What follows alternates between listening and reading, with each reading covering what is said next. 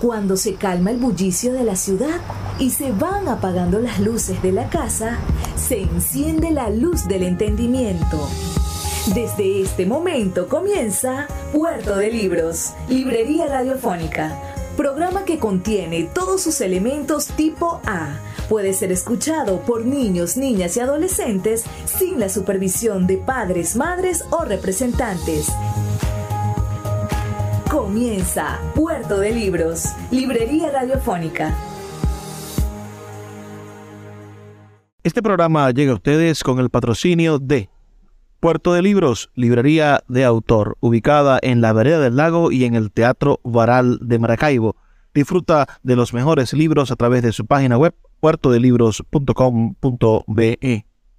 Sultana del Lago Editores, la única editorial venezolana que te ofrece el servicio de impresión bajo demanda para todo el territorio nacional. Conoce más de sus servicios en sultanadelago.com. Bienvenidos a Puerto de Libros, Librería Radiofónica. Les habla Luis Peroso Cervantes, quien de lunes a viernes, todas las noches, a través de la Red Nacional de Emisoras Radio Fe y Alegría, trae este programa para llegar a sus hogares con buenos y maravillosos libros, con ideas importantísimas, bueno, para transformar nuestras realidades, para pensar lo que nos rodea y para decidir, porque si usted tiene ideas, las ejecuta, las cultiva, puede ser que coseche esas maravillosas semillas del criterio que van a permitir tomar buenas decisiones en su existencia.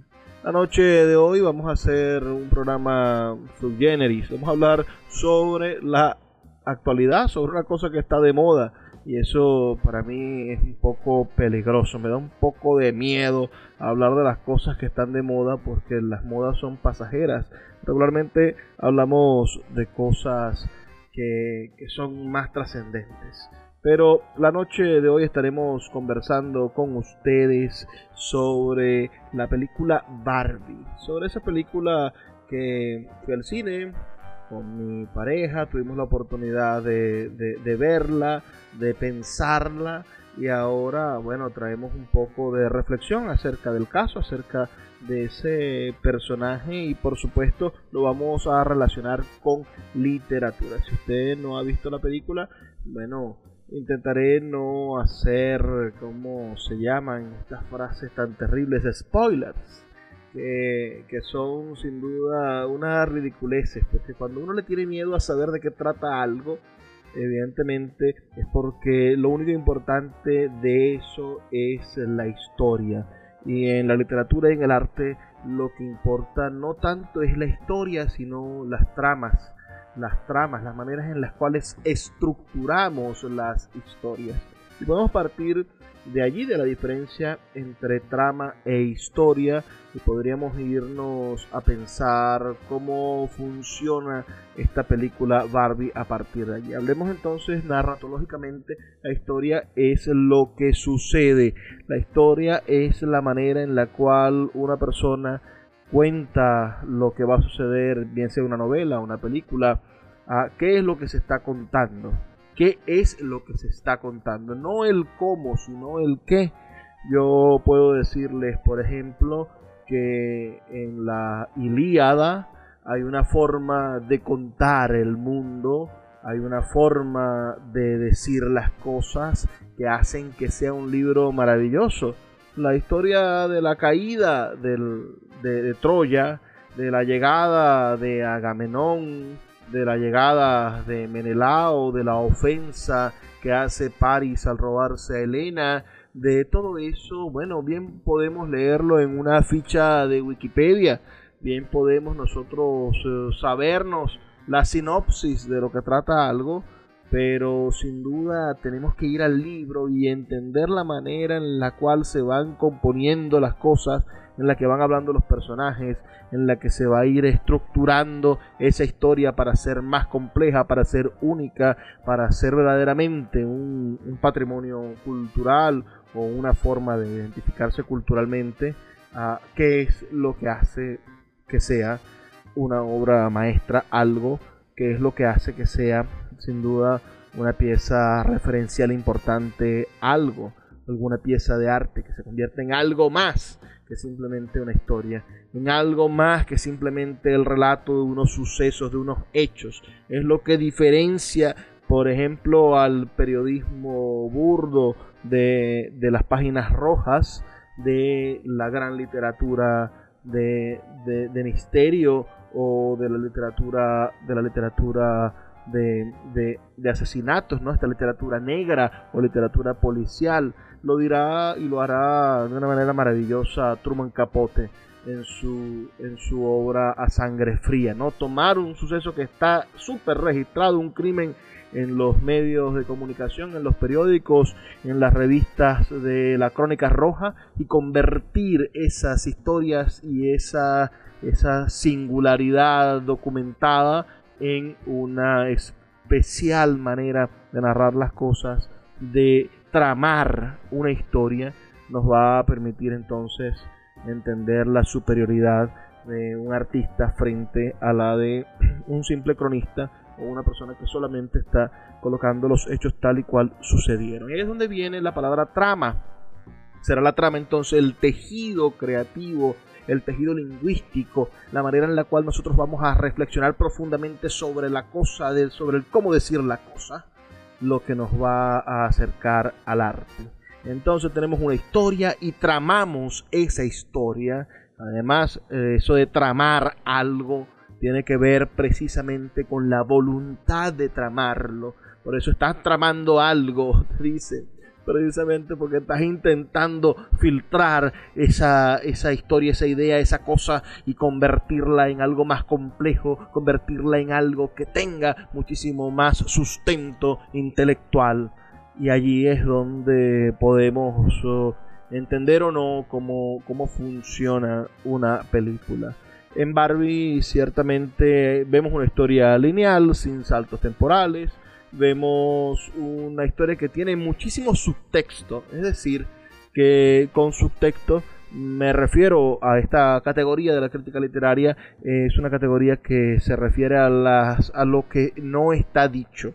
No está dicho, bueno, precisamente porque Barbie es una, es una muñeca, ustedes la conocerán, creada en el año 1900. 59 y del 59 al 2023 ha corrido muchísima, muchísima agua debajo de ese puente, del puente de esa muñeca. Entonces tiene muchísimo subtexto la película. La película llega precisamente con un montón de, de precuelas publicitarias llega con un montononón, por supuesto, de, de, estructuras y de maneras de animaciones, con maneras de, que ha tenido Mattel de intentar meterse en el mundo de la producción audiovisual y del campo artístico para vender.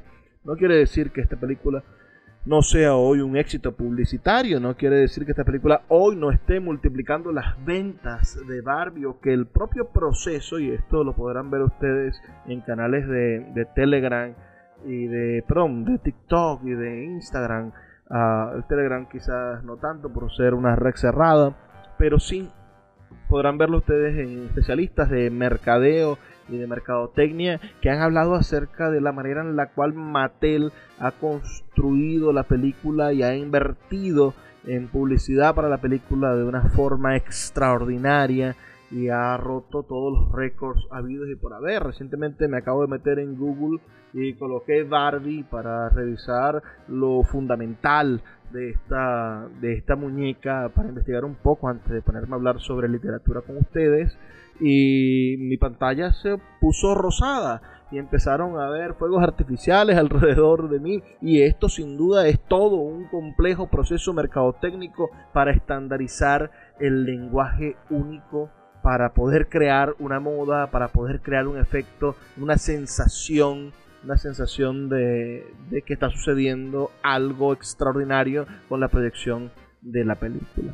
Lo cierto es que nos encontramos con una película que comienza con una con, una voz en off que coloca al mundo de Barbie en sus posibilidades eh, reales, imaginativas, de mundo feliz, de mundo de juguetes, y desde ese punto hasta el final es una sola línea, un continuum que nos va a llevar hasta el final de la, de la, de la película, donde el, último chiste eh, a mí no me causó gracia, pero habría que analizarlo, que lo analicemos al final de este episodio de Puerto de Libros, librería radiofónica. Lo cierto es que nos encontramos con una película con poca trama, es decir, la historia no está tramada en saltos temporales, no está tramada con, con dificultades que vayan, bueno, a hacer incomprensible la película. Lo que sí está es repleta de conceptos y de guiños, por supuesto, a las teorías del feminismo contemporáneo, que son muy ciertas, que son denuncias válidas de la manera en la cual se le va haciendo a, los, a las mujeres, bueno, un cerco que construye el patriarcado. Y ahí es donde tenemos nosotros quizás que, que hablar algunas de las funciones del, de los temas que se tratan en esta película y la manera en la cual nosotros podemos bueno, desconstruir, desconstruirnos y posibilitar el encuentro con, con, una, con una feliz manera de realizarnos como seres humanos y sobre todo en este siglo XXI. Lo que sí queda muy claro es que hay un, una denuncia a, esa, a ese machismo perverso que durante muchos años bueno, descatalogó a la mujer de las posibilidades de ser igual al hombre.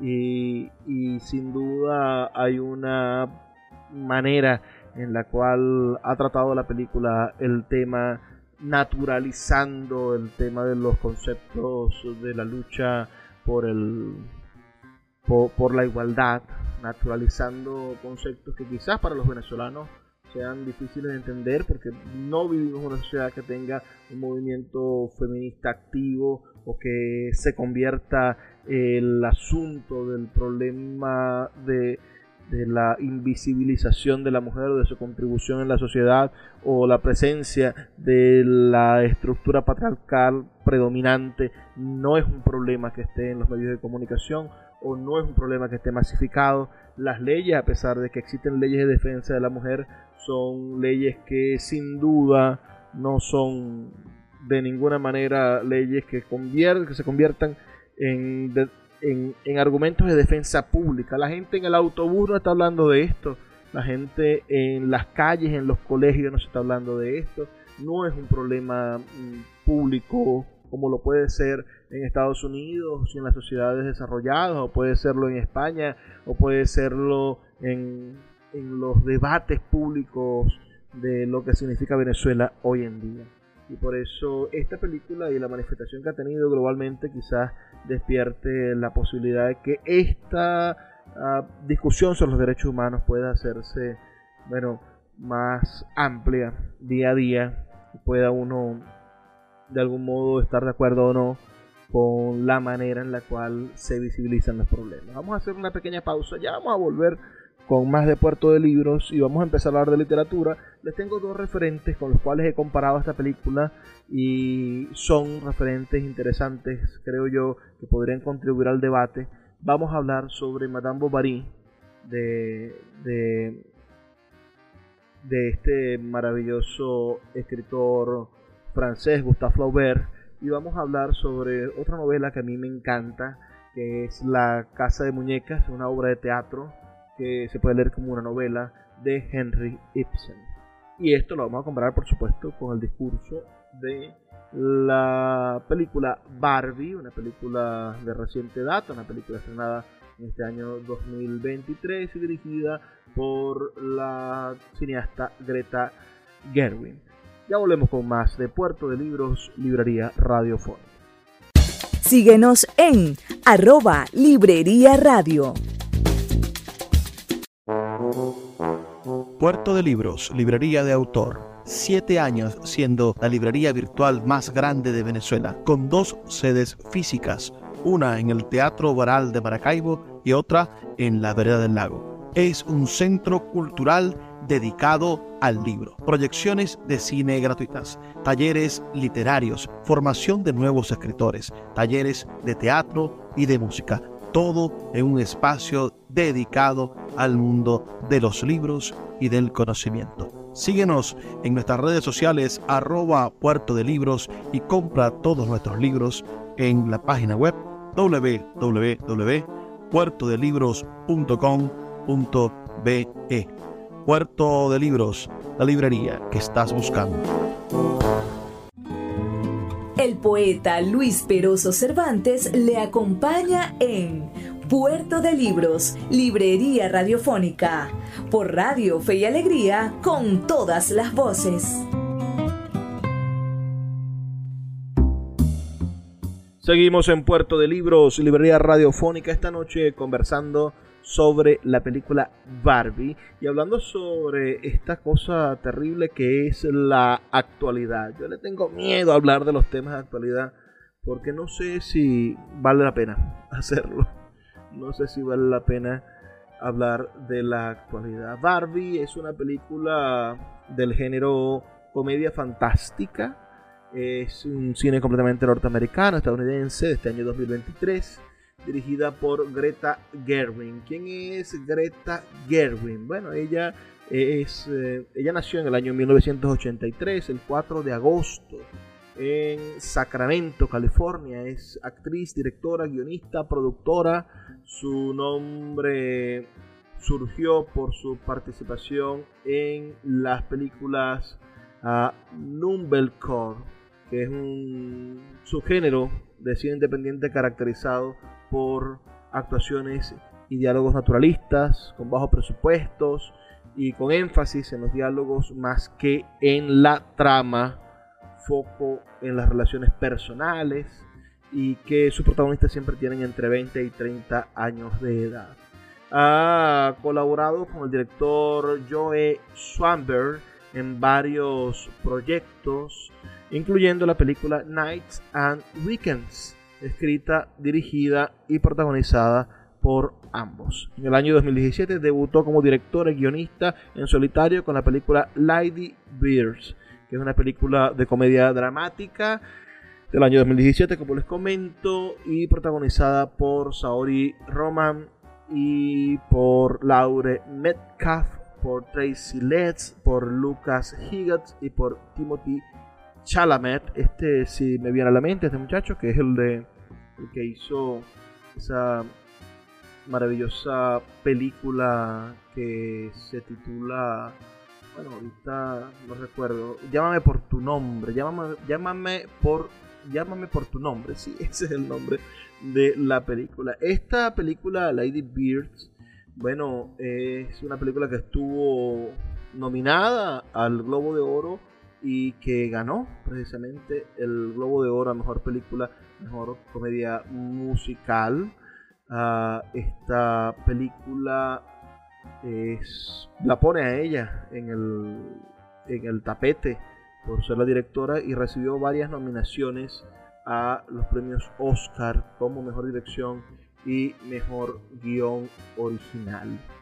Pero bueno, ahora está en en la palestra de la acción por su, por su dirección en la película Barbie.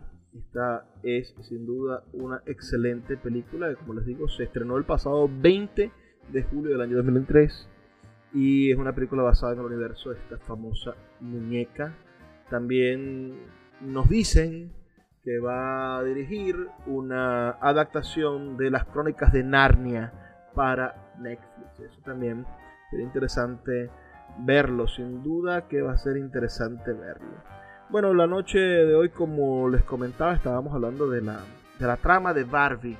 Si nos vamos al, a la historia de, de, esta película, si nos vamos a su argumento, nos dice Wikipedia que la Barbie estereotipada, la Barbie y una amplia gama de otras Barbies residen en Barbieland, una sociedad matriarcal donde todas las mujeres son seguras de sí mismas, autosuficientes y exitosas, mientras que en sus contrapartes los Ken pasan sus días participando en actividades recreativas en la playa.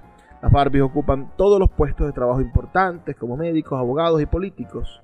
El Ken playero, eh, Ken Beach, Ah, solo es feliz cuando está con Barbie y busca una relación más cercana, pero Barbie lo rechaza a favor de la independencia y las amistades femeninas. Este quizás es el primer nudo que nosotros vamos a encontrar, ese universo en el cual el ecosistema social de la mujer eh, solamente depende de la mujer. Es como pensar que el ecosistema social de los hombres solamente dependiese de los hombres. Ciertamente en el, en el siglo en, los siglos pasados, siglo XVI, siglo XVII y anteriormente podríamos encontrar manifestaciones en las cuales los hombres fueron cercando a la mujer, la fueron mm, aislando de la sociedad y fue imposible que las mujeres tuviesen una participación social alejada del hombre y si era posible, bueno, que los hombres pudiesen hacer cosas y tener una sociedad exclusivamente de hombres.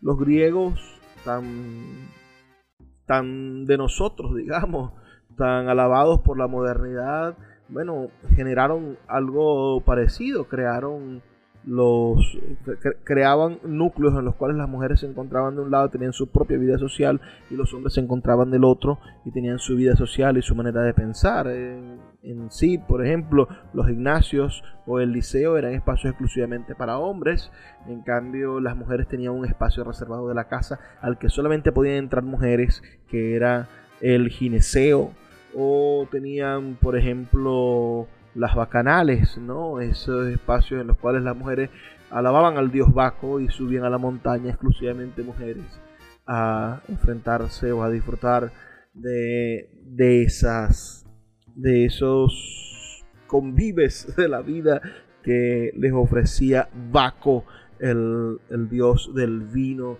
de la fiesta, del disfrute.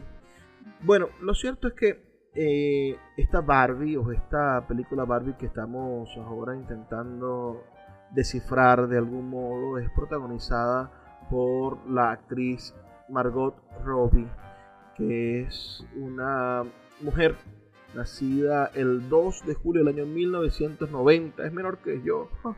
Es artista, esta artista, ella es también productora de cine y es australiana Criada en una granja, Robbie debió trabajar desde temprana edad para ayudar a sustentar a su familia luego del abandono de su padre. Pero carga con todo esto.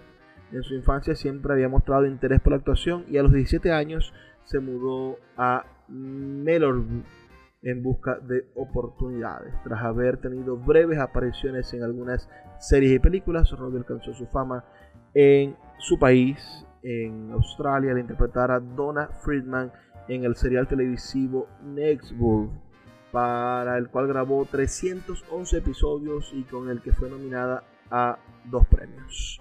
Loki.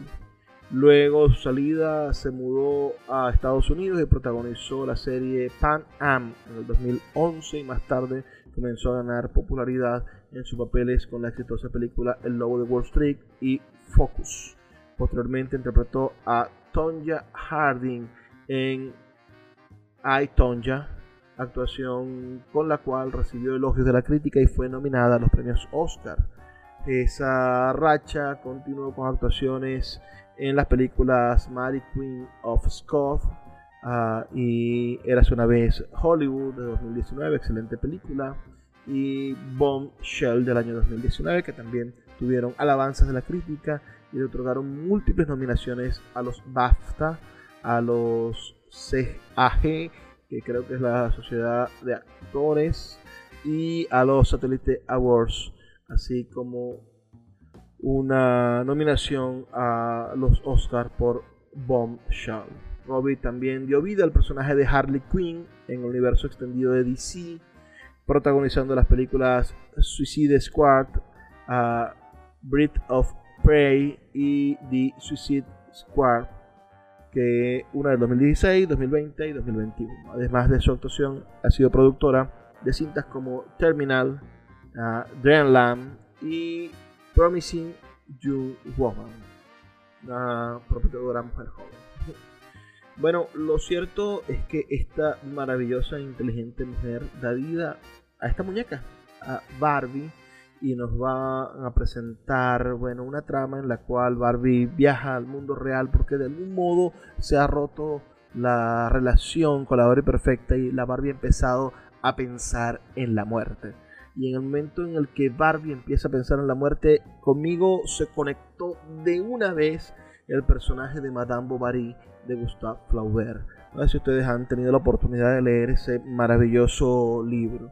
Madame Bovary, la señora Bovary, es una novela escrita por Gustave Flaubert, como les comento. Se publicó en varias partes, ¿no? por entregas, desde el 1 de octubre de 1856 hasta el 15 de diciembre del 56 y en forma de libro no fue sino hasta el año 1857.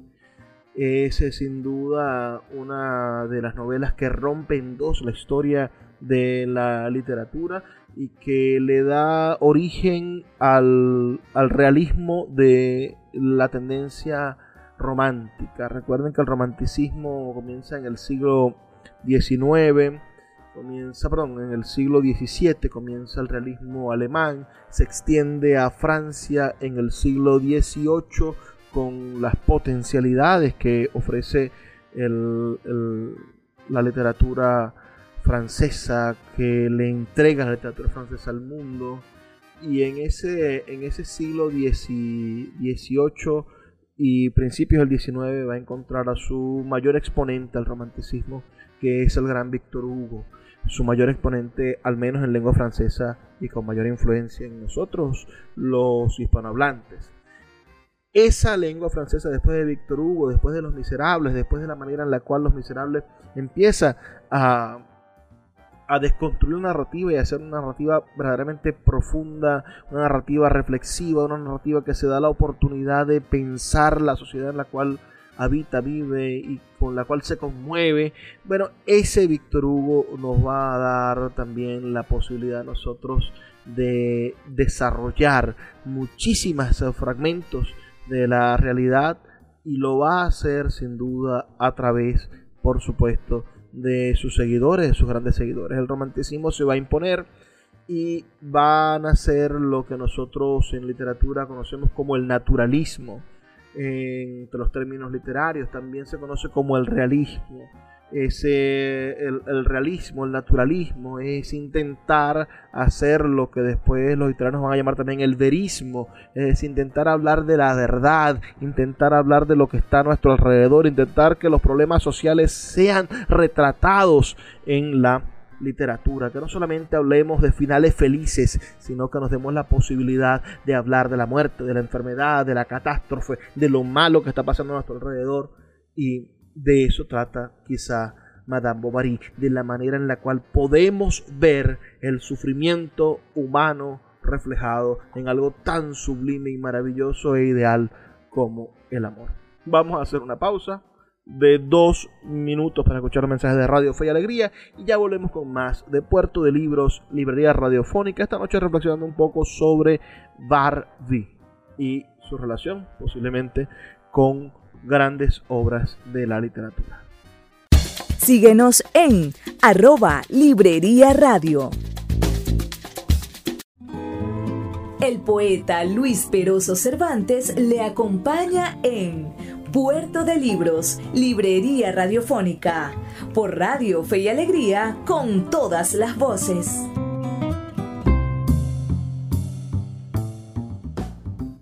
Seguimos en Puerto de Libros, Librería Radiofónica, esta noche conversando sobre la película Barbie. Esta película de reciente cuña, una película del año 2023. A mí no me gusta hablar mucho sobre la actualidad, pero bueno, precisamente eh, de eso de eso hay que hablar quizá porque hay que intentar meterse en la ola de los saberes contemporáneos. Decíamos que Barbie rompe el celofán de su perfección porque se preocupa, además de una manera superficial, sobre la muerte. Ah, se nombra la muerte cuatro o cinco veces en la película, pero no se ahonda en la muerte. Es decir, no hay una Barbie verdaderamente reflexionando o entregándole a niños o a niñas o a adolescentes o a jóvenes o a la mujer misma la preeminencia acerca de qué significa morir. No, no es el tema de la película, simplemente es el, el, el punto de ignición de la llama, de la ruptura de la realidad de Barbie, de la ruptura de la perfección Evidentemente deja claro la película que la muerte no es un, un problema que se va a debatir en la película. Lo que se va a debatir en la película y lo que va a tener como consecuencia quizá lo, lo, lo convierte en un chiste y eso me molesta un poco es eh, el asunto de la celulitis. ¿no? Hay una celulitis en la pierna de Barbie y ese es un indicio de que ella ha estado pensando en la muerte como si quizás la celulitis fuese el mayor problema que tiene la mujer contemporánea. Es eh, parte del chiste, porque es una película cómica. Y, aunque la celulitis sea quizás un problema estético, ah, para Barbie es lo suficiente como para irse a atrever a conocer el mundo real y encontrarse en el mundo real, por supuesto, con el machismo, con una sociedad en la cual las mujeres no viven como viven en el mundo de Barbie, donde son, donde monopolizan todo, todo, todo lo que sea importante de hacer y donde se da la posibilidad, bueno, de ser, de ser mucho más de lo que la realidad del patriarcado, del machismo imperante, de esta sociedad desigual, bueno, le ha impuesto al, a la mujer en su, en su revolución histórica, en su manera de progresar y de la conquista de sus derechos, así como nosotros los morenitos hemos tenido que luchar por nuestros derechos así también, bueno, como los indígenas han tenido que luchar por sus derechos, así como los homosexuales han tenido que luchar por sus derechos y las personas de las minorías religiosas han tenido que luchar por sus derechos.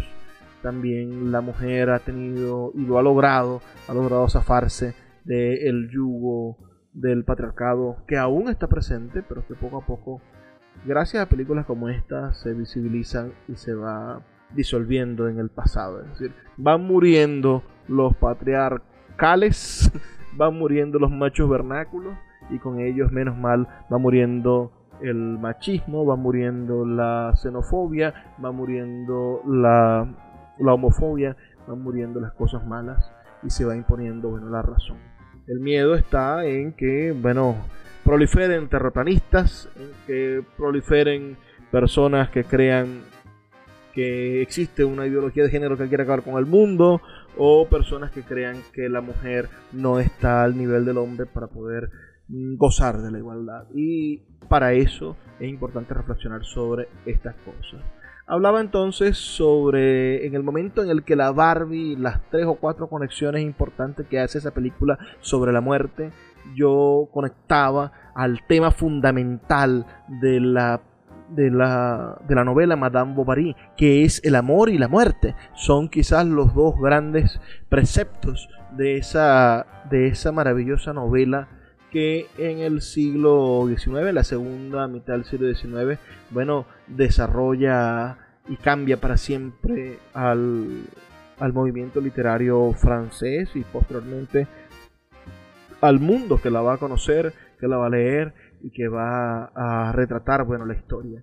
¿De qué trata Madame Bovary? Bueno, Madame Bovary está dividida en tres partes. Podemos hablar un poco sobre lo que trata. En la primera parte, eh, después de la infancia, terminado sus estudios en una escuela de provincia y la facultad de Rouen, Charles Bovary, el esposo de Madame Bovary, recién trasladado a Tostes para ejercer como médico, se casa con una viuda por expresa petición de su madre, aunque la relación no sería duradera debido a que esta primera esposa de Charles fallece poco después del enlace. Después de la muerte de su primera esposa y debido a su trabajo, Charles Bovary debe visitar en una granja al señor Ronald y allí se encuentra con una bella joven, la hija del señor Ronald llamada Emma. Charles se enamora de ella y le pide al señor Ronald la mano de su hija en matrimonio. Ella consiente y se convierte en la señora Bovary. Madame Bovary, asidua a la lectura de novelas románticas, miren el paralelismo con el Quijote, ¿no? Ah, tiene unas ideas sobre el matrimonio que no llegarán a corresponderse con su relación con Charles. Es decir, ella, al igual que el Quijote, que leía novelas de caballería y que quería lanzarse al mundo en la aventura de remendar entuertos, bueno, ella tenía una idea del amor, que era la idea del amor preestablecido, preconcebido, y ahí es donde yo lo asocio, bueno, con la Barbie esta, esta Barbie que tiene una vida completamente feliz, una vida completamente ficticia, era la vida que vivía Madame Bovary, por supuesto, en sus novelas románticas. Después de una visita a la casa de un marqués, Emma vuelve a fantasear con una vida idílica y privilegiada, pero la vuelta a la realidad, una vida aburrida junto a su marido, hace que Madame Bovary caiga enferma. Ella se enferma, se daña su ecosistema precisamente porque no quiere aceptar la realidad en la que vive. Hay otro paralelismo idéntico a lo que pasa en la novela, en la película esta Barbie, esta, esta mujer, bueno, le sale la celulitis, le pasa todo esto, todo le sale mal, precisamente porque ha pensado, ha empezado a desconectarse del mundo de ficción en el cual quería vivir. para su recuperación, Charles Bovary decide cambiar de aires y trasladarse a un pueblo cerca de Rouen, a Johnville, donde su vida seguirá siendo igual de monótona. La segunda parte de la novela trata cuando se trasladan a Johnville. Emma está embarazada, dará a luz a una niña a la que llamarán Bette, ah, pero Madame Bovary no ejercerá de madre prácticamente en ningún momento. En Johnville, la familia Bovary conocerá a sus nuevos vecinos, el señor Omais, el farmacéutico, junto con su familia, al señor Leroux, un comerciante un tanto manipulador, la señora Lefrançois, dueña de Lyon d'Ors, y otros dos señores, Tubaché y William. Entre estos vecinos se encuentra León Dupuis, que simpatizará con Emma. Su pasión por el mismo tipo de literatura los llevará a un amor imposible. Ante esta situación, León decide marcharse a Rouen y seguirá con sus estudios. El aburrimiento de Emma, provocado por la falta de objetivos personales y de intereses en cosas concretas en la vida, así como el deslumbramiento por el lujo y el poder económico, la llevarán a empezar a coquetear con Rodolphe Boulanger, un don Juan de las provincias de Johnville. Madame Bovary y Rodolphe se convertirán en amantes. Emma se escapa por las noches a ver a Rodolphe y llega a ser tan grande el amor que siente por él que le propone una fuga de Johnville, los dos juntos. Rodolphe acepta, pero en el momento de la fuga cambia de opinión y deja a Emma plantada. Le escribe una carta que hace enfermar nuevamente a la señora Bovary. Antes de la enfermedad, Madame Bovary contrae numerosas deudas con el señor Leroux, deudas que aumenta Charles tras la recaída de Emma. Después de la lenta recuperación de Madame Bovary, Charles decide llevarla a Rouen, a la ópera. Allí se encuentra con su amor platónico, con León Dupos. La tercera parte de la novela, y la parte final y más trágica, ¿no? La que va a estructurar lo que el crítico literario de eh, europeo, escritor de, del libro El amor a Occidente, este señor que se llama, ya les voy a decir cómo se llama El amor en Occidente, de Denis de Rogemont, se me olvida siempre, pero es un hombre maravilloso, un libro genial que todo el mundo debería revisar. Bueno, Denis de Rogemont habla sobre el amor en Occidente y hace énfasis en la tragedia. Para poder existir el amor tiene que existir la tragedia, tiene que ser un amor imposible. Entonces en esta tercera parte León se convierte en el nuevo amante de Emma. Finge ir a clases de piano para encontrarse clandestinamente con el pasante. Ella sigue contrayendo deudas y firmando pagarés con el usurero, dejando a su familia con una enorme cantidad de problemas monetarios. Allí ante esta situación de graves problemas económicos y el abandono de sus amantes, Emma se encuentra desesperada y decide acabar con su vida. Acude a la botica de Omás e ingiere una cantidad de arsenico en polvo. Poco tiempo después fallece en su cama. Después de su muerte, la situación de Charles Bovary también es crítica. Embargan su casa y todos sus bienes, ya que no puede hacerse cargo de todas las deudas contraídas por su esposa. Además, encuentra una carta que Rodolfo escribió a Emma para despedirse, descubriendo así que ella le era infiel, aunque todo esto no es motivo suficiente para que Charles deje de amar a su fallecida esposa. Posteriormente, Charles encuentra las cartas escritas por León a su esposa, las cuales sí son claramente comprometedoras y no dejan dudas sobre el adulterio cometido. El señor Bovary finalmente acabará muriendo y dejando a la pequeña Bete huérfana. Como la madre de Charles también muere en ese mismo año y el padre de Emma queda paralítico, acaba siendo enviada a vivir con otra tía suya y trabajando en una fábrica de hilados de algodón. Miren toda esta tragedia increíble que narra el gran Gustave Flaubert y lo hace para mostrar que la vida es cruel y que los amores idílicos no existen y que esa pasión desenfrenada que sentía Madame Bovary la llevó a la desgracia de ella, de su esposo y de su hija. Y todo porque se liberó. Además, ahí está una cosa interesante, la muerte como la liberación del sufrimiento, la muerte como la vuelta, como la único regreso al mundo de la fantasía. Entonces, cuando habló de la, de la muerte, yo pensé, esta gente se va a ir por, por la fantasía al estilo Madame Bovary con esta película de Barbie y me decepcionó bastante. No así. Cuando terminé de ver la película, por supuesto, entendí que no era una Madame Bovary Barbie, que Madame Bovary le queda muy grande.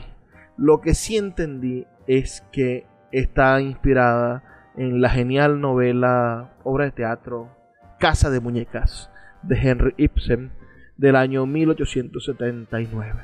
Esa novela sí tiene que ver con Barbie y vamos a hablar de eso en el siguiente segmento, aquí en Puerto de Libros, Librería radiofónica. No se despeguen, ya volvemos. Escuchas Puerto de Libros con el poeta Luis Peroso Cervantes. Síguenos en Twitter e Instagram como arroba Librería Radio. El poeta Luis Peroso Cervantes le acompaña en Puerto de Libros, Librería Radiofónica, por Radio Fe y Alegría, con todas las voces.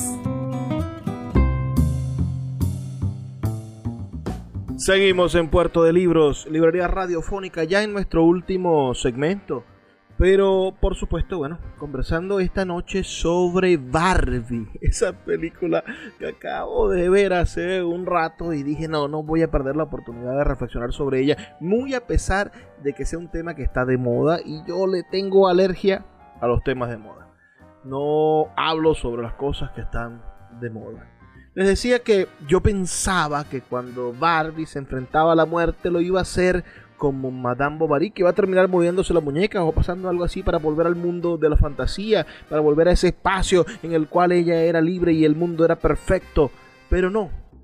Resulta que Barbie abre la puerta y se va al mundo real, tal y como pasa en Casa de Muñecas de Henry Ibsen, que es una obra de teatro que se estrenó el 21 de diciembre del año 1879 en el Teatro Real de Copenhague.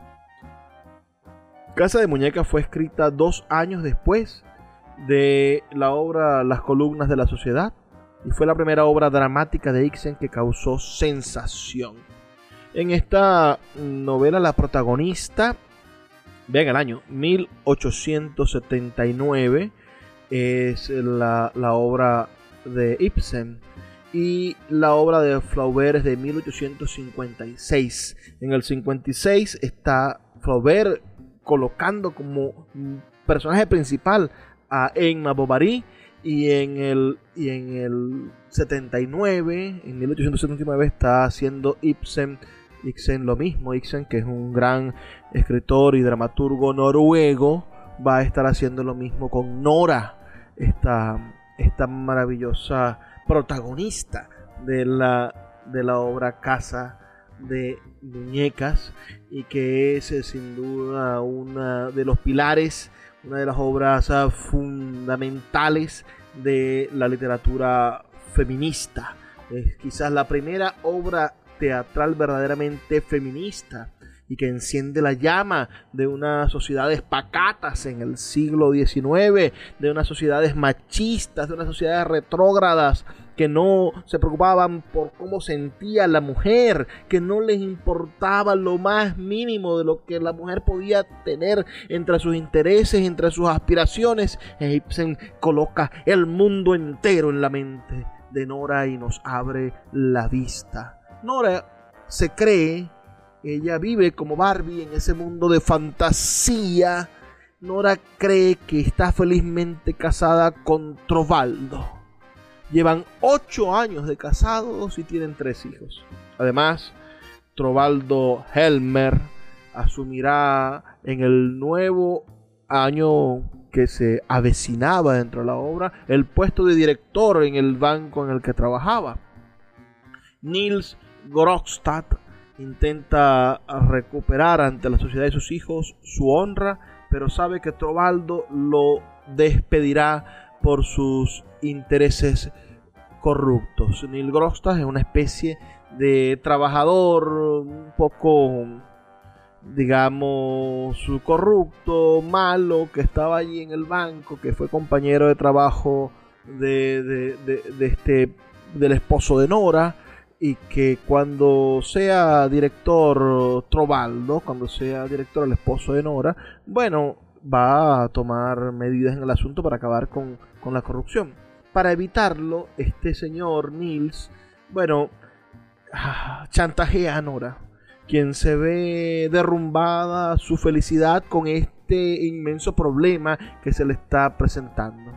Trovaldo no accede a su petición de que mantenga al procurador en el puesto, porque Nora intenta influir en, su marido, le dice, le habla bien de este muchacho, y él, que era un hombre, bueno, con grandes eh, valores éticos, es decir, el hombre, el hombre perfecto, el marido perfecto, el hombre que atiende todas las cosas, el hombre em, cristalino, resulta que no es capaz de ver los problemas de su mujer y por más de que se presente como el, el, más abnegado y maravilloso de los maridos, resulta que es un marido que tiene a una mujer como un florero, que la tiene como que tiene a Nora precisamente como un objeto más, como una pieza más de decoración de su hogar. Eh, entonces, Trovaldo no le da a, no, no, consigue caer en las influencias de Nora y Nils está dispuesto a todo, ¿no? Sin embargo, ella será quien se sacrifique con un montón de cosas.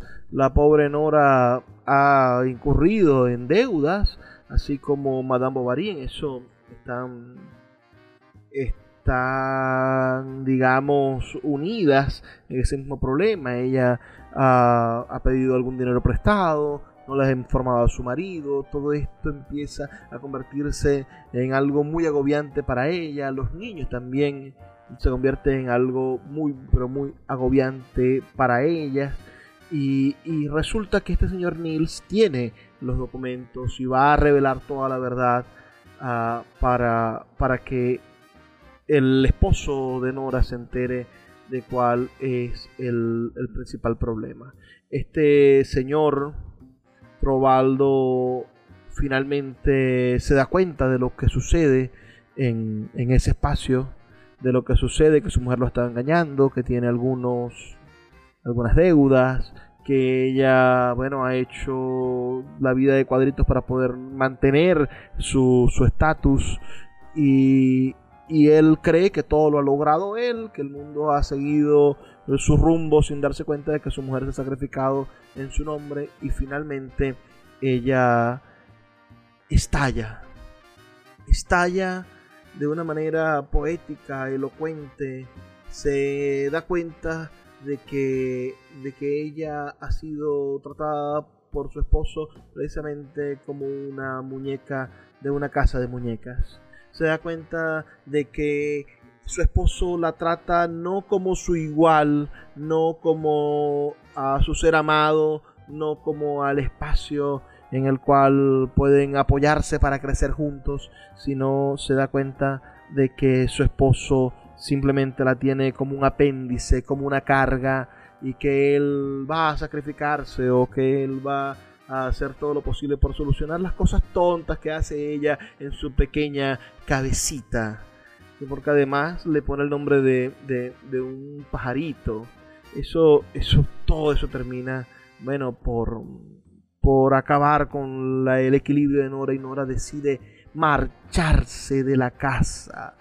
Eso es verdaderamente maravilloso. Renunciar a la posibilidad que le da a su marido. Ella tiene un, como Barbie, ¿no? Barbie tiene un hogar feliz, un mundo perfecto.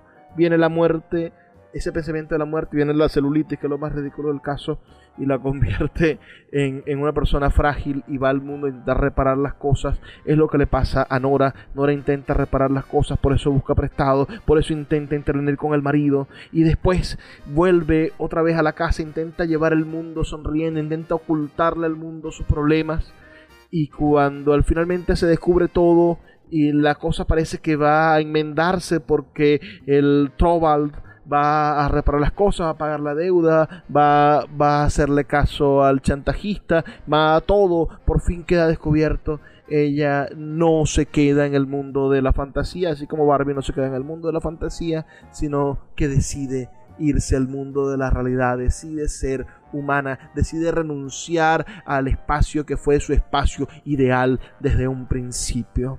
Entonces, como Barbie, Nora o, Nora como Barbie, porque Nora es anterior, por supuesto, decide en el medio de una lluvia eh, espeluznante, ¿no? Decide lanzarse a la calle a hacer su propio destino porque no quiere ser parte de ese juego terrible y plástico que es el mundo ideal donde no se corren riesgos, donde no donde, donde tienes que estar sumido a la voluntad de tu marido que te va a abrazar o que te va a hacer sentir completamente segura, porque tú eres incapaz de brindarte a ti mismo seguridad. Entonces, aunque, aunque parezca obvio, Casa de Muñecas, creo que es el verdadero subtexto de esta, de esta película que trata sobre la muñeca creada por Ruth Hadler en el año 1959. Esa película que, bueno, que es la última película de Mattel y que sin duda es una estrategia publicitaria gigantesca que en el medio de un discurso, y ahí es donde vienen las críticas al proceso del capitalismo, ¿no? es decir, un discurso de reivindicación de los derechos de la mujer, un discurso que atenta contra el consumismo, que atenta contra la contra que utiliza además como bandera porque al principio hay un personaje una muchachita que, es un poco crítica del sistema capitalista y del consumismo después se convierte en una a nada más. Es decir, cómo nosotros utilizamos el discurso que nos está agrediendo, que está invisibilizando a Barbie, que está atacando a la, a la, a la plástica y reluciente muñeca de pelo rubio, cómo nosotros hacemos para que esta eh, sin sal, personaje de la superficialidad pop se convierta en la abanderada precisamente de aquello que la contradice, que es el feminismo, que es la lucha por la diversidad de cuerpos, por la diversidad social, es un talento que tiene, que tiene Disney, que tienen las grandes empresas, que tienen los grandes productores audiovisuales para, bueno, de algún modo ocultarse detrás de las luchas de reivindicación social y poder seguir facturando en nombre ahora de las personas a los que ellos han discriminado durante cientos y cientos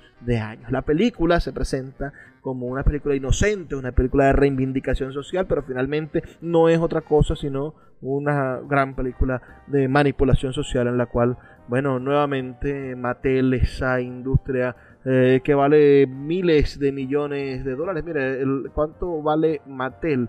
Estas son tres, son seis, son nueve cifras.